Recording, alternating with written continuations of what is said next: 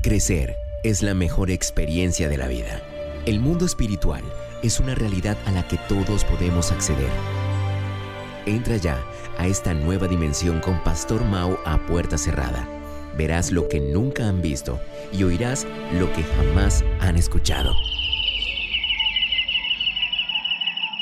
Hola, ¿qué tal? Yo soy el Pastor Mao y esto es nuestro devocional a puerta cerrada. Con todo mi corazón reciban un saludo muy especial en este día pidiéndole a Dios, como lo hacemos cada mañana, que por favor nos ubique en el lugar correcto, con la gente precisa, en el tiempo indicado y con la palabra oportuna, y que llene nuestro corazón de su paz, también de su dirección, para que podamos hacer su buena, perfecta y agradable voluntad de manera práctica en el día, en el día de hoy y como eh, en esta nueva serie, yo soy intencional.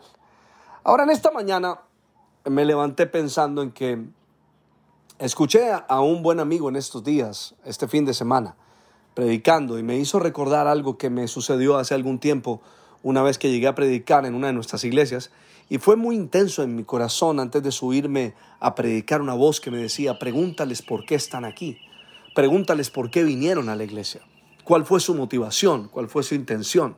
Todavía no hemos empezado la serie Intencionales y bueno, eh, fue una pregunta tan intensa que hasta yo mismo me bajé haciéndomela. ¿Por qué estoy predicando?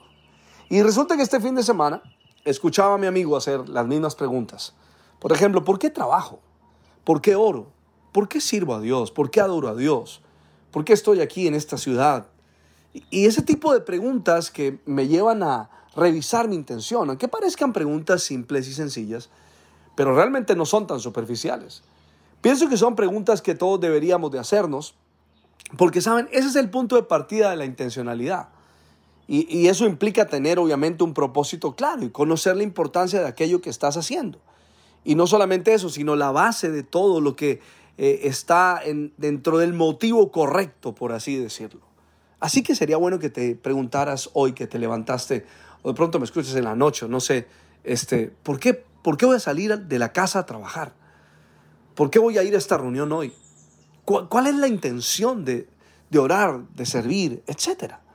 Creo que sería una muy buena pregunta. Podríamos decir que el motivo que, que, comenzamos a revisar con esas preguntas, para mí es como la gasolina de la intención. El motivo en mi corazón es como la energía, es como, el que, es como la energía que, que vitaliza la intención. Por eso resulta importante revisar las motivaciones del corazón para que la intención esté bien enfocada o bien direccionada. Por favor, escribe esto que aprendí en estos días. La falta de intencionalidad nos llevará a hacer cosas que no hacen parte de nuestro propósito.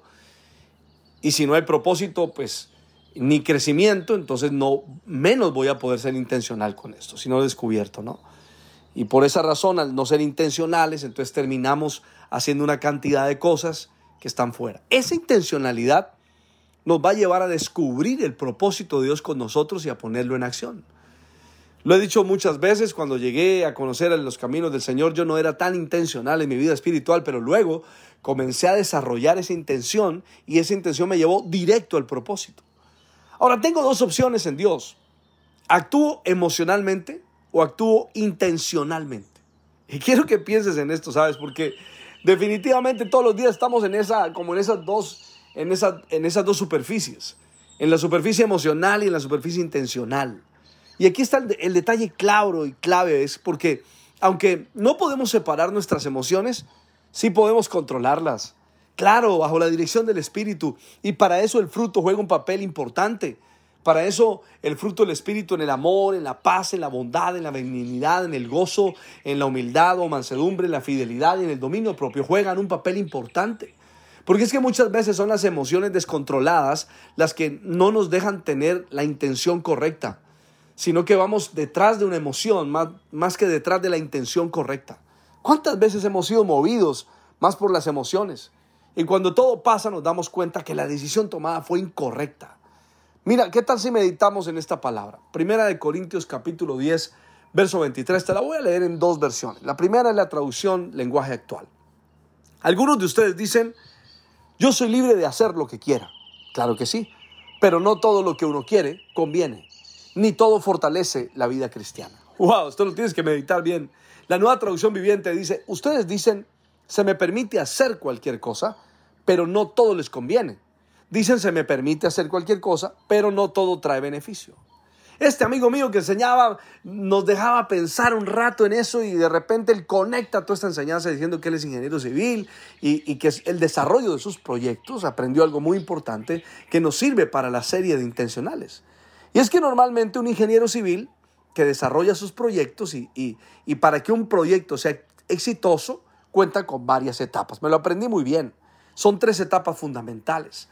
La etapa de planear. Y en esa etapa de planear es cuando definen el diseño y a través de los planos muestran el resultado. Y cada vez que vemos un plano, aunque en lo físico no esté realizado el proyecto, la verdad es que ya está, porque lo podemos ver y calcular. De aquí en adelante solo tenemos que hacer lo que está en los planos y eso va a definir si fracasas o, tienes éxito en tu proyecto. Y cuando llevas esto a la vida espiritual, pues entiendes que los planos están en la palabra de Dios. Todos los dejó él listos y escritos y aunque no lo veamos físicamente hecho, ya está hecho. Así que comienzo por descubrir el plan. Lo segundo es el ejecutar. Y la, ejecución es clave en todo propósito del plan de Dios. La pregunta sería desde allí, ¿cómo estoy ejecutando? ¿Con, la intención correcta? Y lo tercero es seguir, seguir y controlar. Y me gustó porque necesita un seguimiento. Después de que planeas y ejecutas, necesita un seguimiento para poder tener el control del proyecto. Pero me encantó más cuando escuché esto y creo que lo tienes que escribir. Y es que Dios dice, yo hago el plan, tú lo ejecutas y yo te sigo y te acompaño en la realización. ¡Wow! Esto es fantástico. Porque sencillamente podemos llegar a la conclusión que con Dios los proyectos no fracasan. Por eso necesitan de tu intención. Tu familia necesita de tu intencionalidad. Tu proyecto económico necesita de tu intencionalidad. El proyecto espiritual, emocional, físico necesita de tu intención. El proyecto que Dios ha puesto en tu corazón le urge la intención rápida y activa de tu corazón. Le pido al Padre, al Hijo y al Espíritu Santo que nos bendiga de una manera súper especial. Soy el Pastor Mao y esto es nuestro devocional a puerta cerrada. Que pases un día súper extraordinario.